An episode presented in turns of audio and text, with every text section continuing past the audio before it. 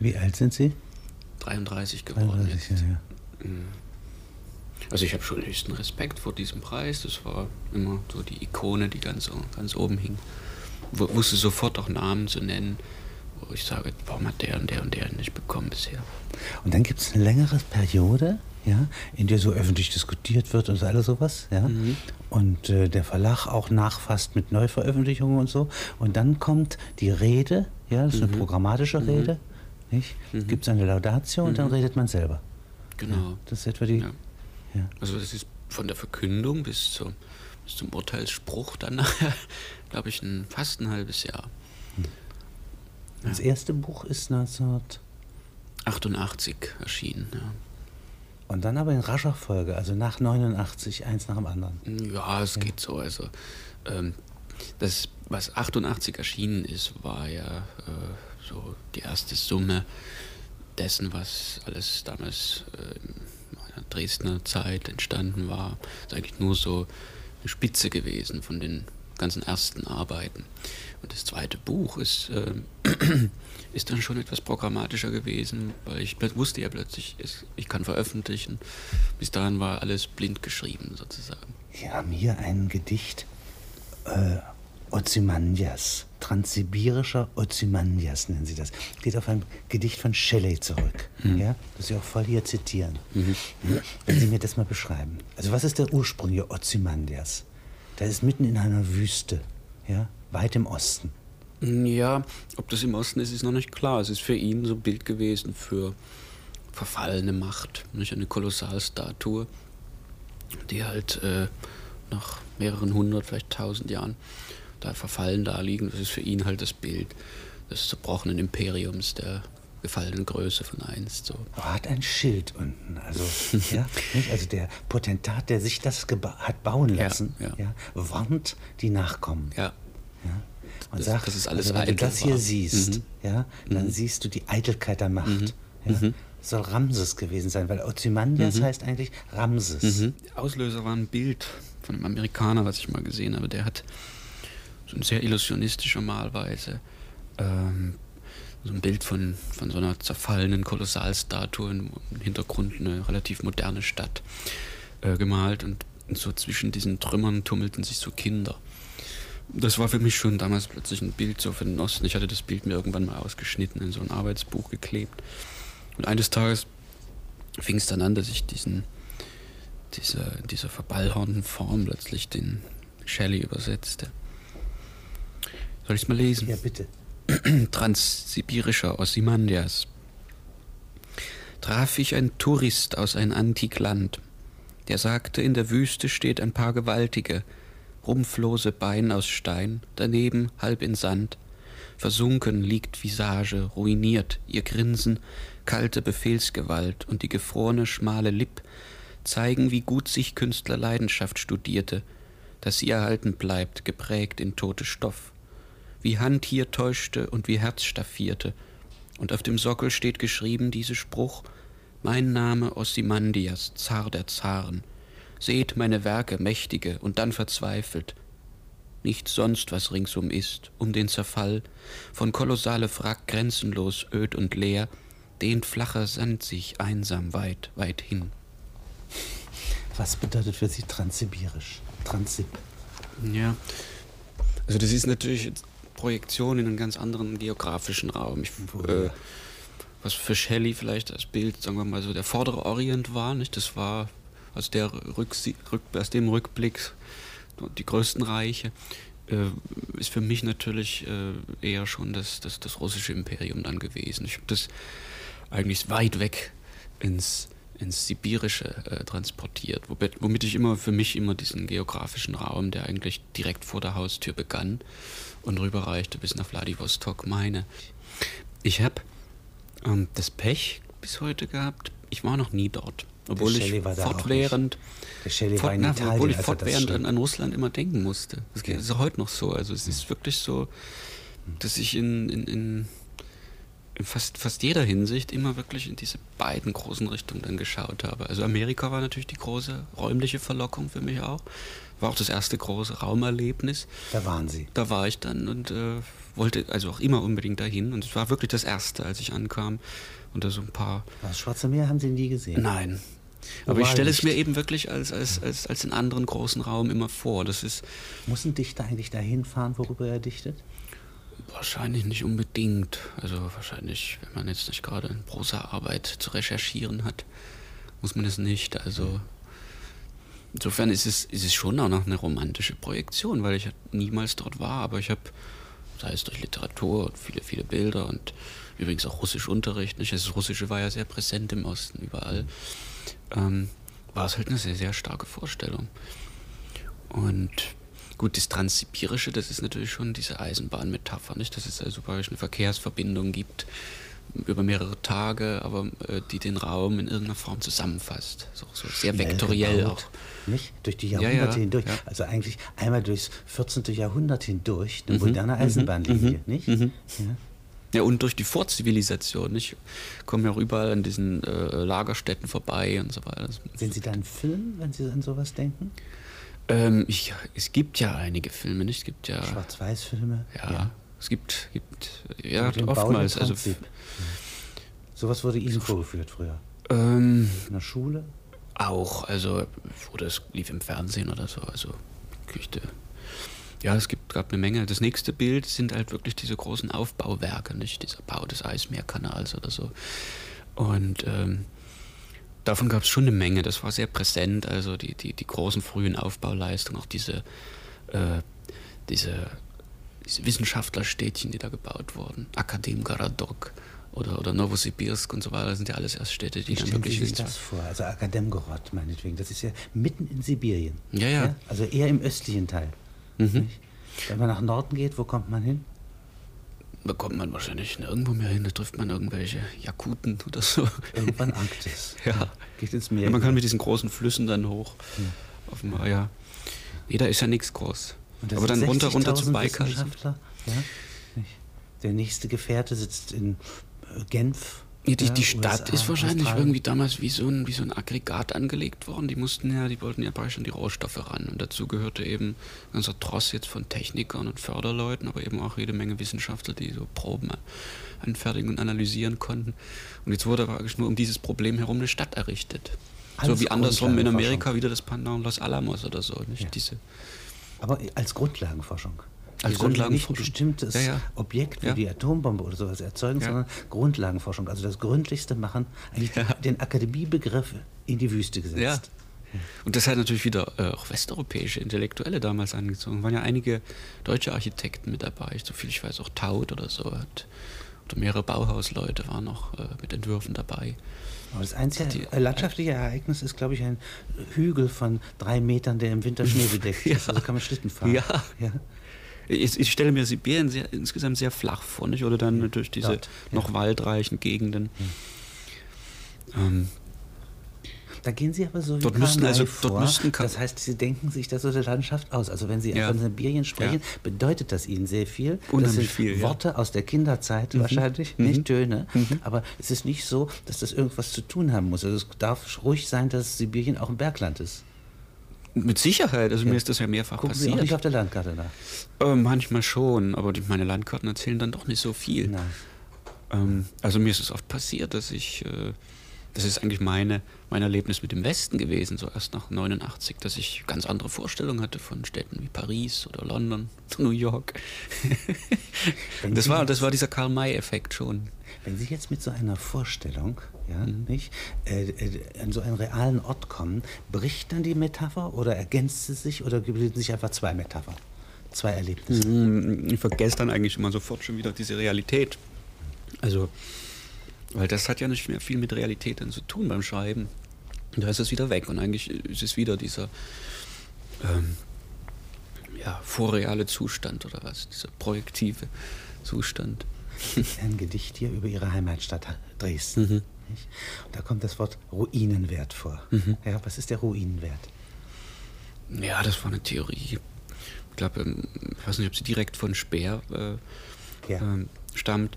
die ist ziemlich äh, zum Schluss wohl erst aufgetaucht, also weil es war ja die Idee des tausendjährigen Reiches.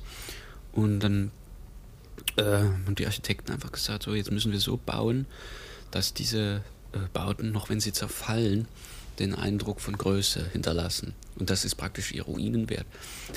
das heißt, es gibt eine Verordnung, ja, mhm. der wird bestimmt für Architekten, welche Materialien sie verwenden genau. müssen, mhm. ja, genau. damit es als Ruine gut aussieht. Genau.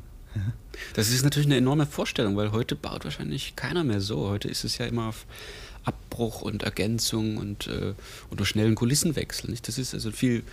Ähm, heute wird en suite gebaut, könnte man sagen, so wie am Theater eben en suite gespielt wird. Es steht kurz da und dann ist es weg und dann kommt was Neues. Das erlebe ich jetzt hier eigentlich immer so in Berlin. Juvenal Satura römisch 3, ja? Mhm. die dritte große Satire. Mhm. Nicht? Magnis opibus dormito in urbe inde caput morbi. Was heißt das? Das ist sinngemäß, äh, in, der, in der Stadt zu schlafen, kostet viel Geld, fordert viel Geld, daher alle die Übel. Das ist also wirklich in, in zwei Zeilen zusammengedrängt, irgendwie eine zivilisatorische Grunderkenntnis. Dass die Leute alle in die Städte strömen das Leben wird sehr teuer, also man muss sehr viel mehr ausgeben, um auch nur irgendwo noch ein ruhiges Plätzchen zu finden. Und daher kommen dann wieder alle Übel, alle Verbrechen, alle Krankheiten und so. Das, das hat mich damals erschlagen, diese kurze, äh, und das ist eigentlich der Beginn von, äh, für mich gewesen, mich weiter dann mit Juvenalis zu beschäftigen. Und Satire ist nicht etwa was Komisches oder Satire. Es ist einfach ein neues Genre gewesen, was Genre, die Römer erfunden hatten. Ein Genre, das auf Skepsis beruht. Ja, ja. es ist äh, eine sehr, sehr realistische Form auf einmal. Äh, spielen Götter und so weiter. Mythologie spielt immer noch eine Rolle, aber in Wirklichkeit geht es jetzt darum, den, den neuen Sozialraum nach allen Seiten hin zu erkunden. Also der Ausdruck von Realismus, kann man so sagen? Ein bisschen, ja. Also es werden ganz, ganz äh, realistische Tonfälle. Also viele, viele Stimmen kommen auf einmal zu Wort, Leute äh, werden zitiert. Ähm, es, der Vers fährt eigentlich wie eine Kamera, in dem zum Beispiel in der dritten Satire da durch die Stadt und, und äh, nimmt ganz viele kleine Facetten auf. Nicht? Der berichtet genau, wie die da durch die engen Gassen rollen mussten, wie gefährlich das ist, wenn der Wagen dann umfiel oder sich verklemmte. Und dann springt es wieder über und geht auf eine Schilderung äh, irgendeines anderen, irgendeiner anderen Vorstadt. Es kommen die ganzen äh, fremden Völkerschaften herein, die, die dieses, dieses neue Rom eben plötzlich so turbulent machen. Und es, es geht, geht hin bis hin zu Kochrezepten, äh, äh, Sexualpraktiken. Das wird alles, alles in einen großen äh, Erzählstrom, eigentlich einen lyrischen Erzählstrom eingebracht. Ich wünschte mir darüber zum Beispiel mal ein Buch. Es gab jetzt hier im Deutschen erschienen von dem Richard Sennett, dieses äh, Stone and Flash, diese große Studie über, über den Körper in der Stadt, in, in verschiedenen Zeitaltern. Und ebenso könnte man natürlich wirklich ein Buch schreiben über Schlaf und Stadt. Weil das ist, das ist, ein Teufelskreis geworden. Nicht? Und für die, für die Römer äh, wird es auch sofort äh, damals schon äh, als, als das große Problem sichtbar. Nicht? Es wird damals in der Zeit ständig diskutiert, wie viel heilsamer es ist, doch aufs Land wieder zu gehen. Wir hatten ja dann alle Landhäuser und äh, bei Horaz wird es ständig thematisiert, wie viel günstiger es ist, auf dem Land zu leben. Sie haben ja hier äh, mehrere Zeiten, mit denen Sie umgehen. Hm. Ja? Sie sagen, zu früh, etwas ist zu früh, etwas ist zu spät mhm. und die Erinnerung kommt immer vom falschen Ende. Mhm. Es werden also drei verschiedene mhm. Zeiten. Mhm. Mhm. Ja, nicht? Mhm. Und das bringen Sie hier mit der Schlaflosigkeit zusammen, weil es noch eine vierte Zeitdimension, nämlich die christliche Unruhe, das Gewissen gibt, ja? Motor der Schlaflosigkeit. Das heißt, am Schlaf der Welt sägen die verschiedenen Zeiten. Ja? Und das Urbane, sagen Sie. Gibt es übrigens eine berühmte Zeile über Lenin, er rührte an den Schlaf der Welt. Ja, ja und das schafft Unruhe. Ja. ja das ist sozusagen eines Ihrer Themen, ja, diese Unruheherde. Ja. ja. Aber die Sie ja auch faszinieren. Sie sind noch ein Städter. Ja, und ich bin, das, der, die Umkehr kommt bestimmt früh genug, aber damals, als ich in Dresden irgendwie so festhing quasi in der Gesellschaft, habe ich mir immer sehnlichst gewünscht, ich könnte endlich nach New York, also eigentlich wirklich dahin, wo für mich immer in der Projektion das, genau, das ja. brodelnde Leben ist. Inzwischen war ich nun mehrfach da und stelle es mir auch schwer vor, da länger zu leben, natürlich schon. Bin, merke selbst, äh, wie es den Körper angreift, so, so eine hektische Stadt. Sie gebrauchen jetzt hier zwei Formen. Das einerseits, Sie dichten die Verse, ja? Hm. und dann kommt hinten Anmerkungen, hm. Kommentare. Ja? Hm. Man könnte eigentlich auch sozusagen das Gedicht zu einem äh, Art Lied machen, ja, dass man dann gründlich kommentiert. Ja. Also sozusagen äh, ein Kommentarwerk, das wäre Ihnen nicht entlegen. Überhaupt nicht. Ich hatte, ich habe schon verschiedene andere Serien mal gemacht. Das war eine Reihe, die hieß Ostrakoi, also sind so Tonscherben. Nicht? War, da war es zum Schluss so, da hatte ich dann nur noch so zwei, zwei, drei Zeilen, aber einen unheimlichen Anmerkungsapparat. Das war aber eher so eine Art äh, philologische Satire. Aber die Idee die war am Ende, ich dachte mir, Metaphern? ich könnte ein, ein Buch machen, wo ich praktisch nur noch mit einer Gedichtzeile und das ganze restliche Buch, vielleicht 200 Seiten, ist praktisch Kommentar, sodass die Prosa wieder, und das ist sowieso eine Idee, die ich lange schon hatte, als, als Kommentar der, der, der Lyrik, die ihr vorausging, erst entstanden sein kann. So. Das ist aber doch sehr äh, ein guter Gedanke. Ja? Oder also umgekehrt, ein dass jedes Gedicht einen Roman auch kondensiert. Nicht? Ich habe mal irgendwann mir klar, klar gemacht, dass ich sehr viel, weil ich ja auch sehr erzählerische Texte immer geschrieben habe, Gedichte geschrieben habe, dass das auch eine Art Romanvermeidungsprinzip war. Weil, also gerade in dieser Übergangszeit 89 passierte derart viel auf engstem, äh, in, in schneller Folge, auf engstem Raum, dass ich das nur noch äh, parieren konnte, indem ich daraus wirklich kurze Zeilen gemacht habe. Und eben nicht den Wenderoman oder so. Den kann man äh, rückwärts wieder extrahieren daraus. Also ich habe immer noch die Vorstellung, dass man Gedichte wie so ein, so ein Teebeutel im Glas hängen kann und dann entwickelt sich erst. Aus roten Schüsseln äh, Schicksal löffeln. Ja. So- Sowas wäre eine Ja. Zeile, nicht? Und die erlaubt jetzt die Kommentierung. Unbedingt. Ja? Und dann, damit werden jetzt die verschiedenen Szenen und Bilder, die die innere Kamera Mhm, aufnimmt, genau. nebeneinander geschaltet. Sie werden nicht mehr hierarchisiert durch Ja. Mhm. den roten Faden einer Erzählung, durch einen äh, Romanstoff, Ja. sondern sie sind jetzt, kommen jetzt zu ihrem Recht. Mhm. Die Einzelheit kommt zu ihrem Recht. Da steht mal in irgendeinem Mhm. Vorspann bei Ihnen Zeitraffung. Ja? Zeitrafferaufnahmen. Ja? Das spielt bei Ihnen eine Rolle. Ja. Ja? Zeitverzerrung, ja? Zeitbeugung. Mhm. Ja? Nicht?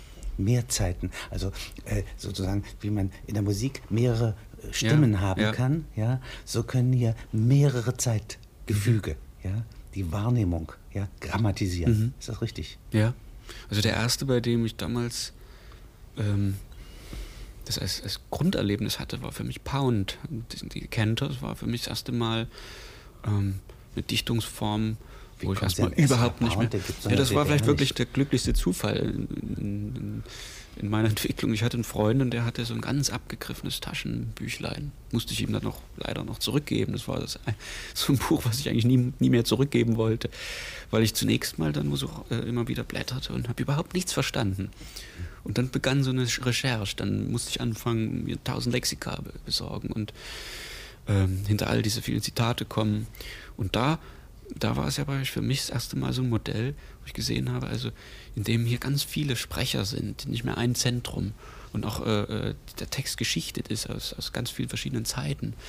Entsteht plötzlich so eine Präsenz, äh, so eine, eine, eine polysemantische und, und von mir aus auch polychronische Unverbrauchte Präsenz. Worte. Unverbrauchte Worte?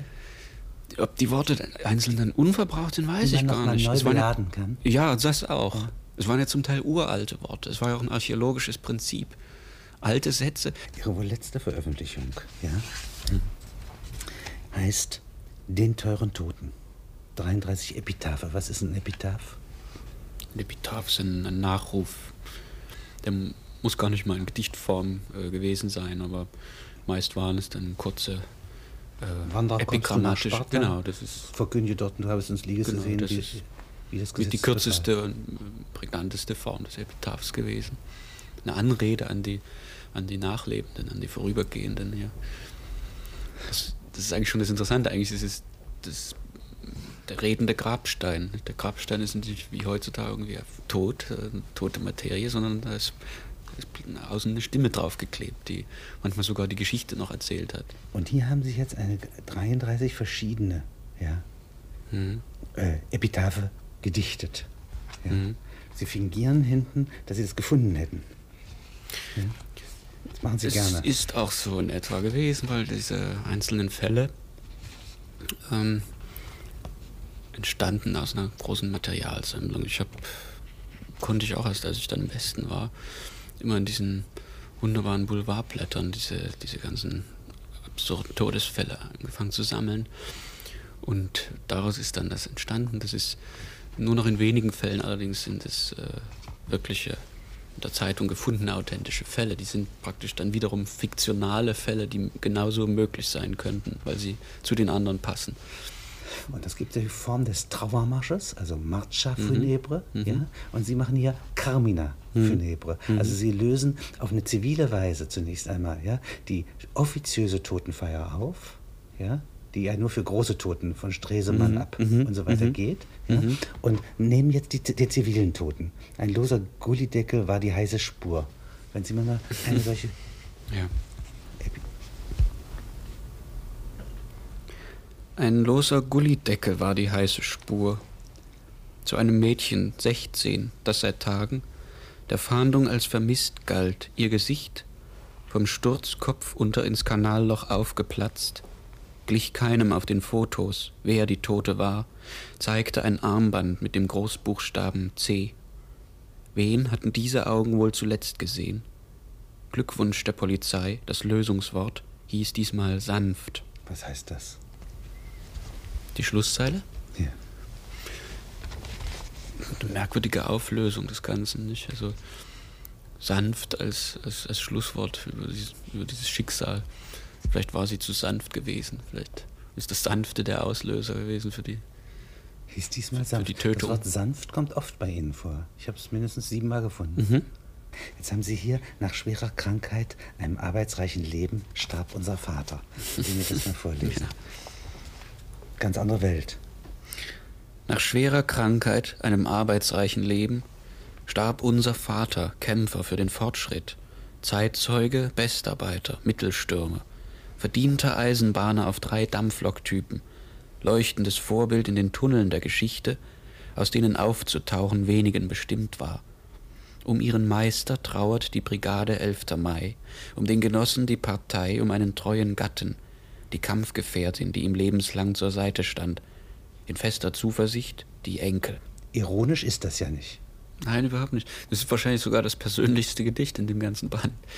Also, weil da am unmittelbarsten mit dieser ähm, bürokratischen Sprache des, des Ostens, äh, also des DDR-Deutsch, der, der Funktionäre, der, der Nomenklatura, der Zeitung gearbeitet wird.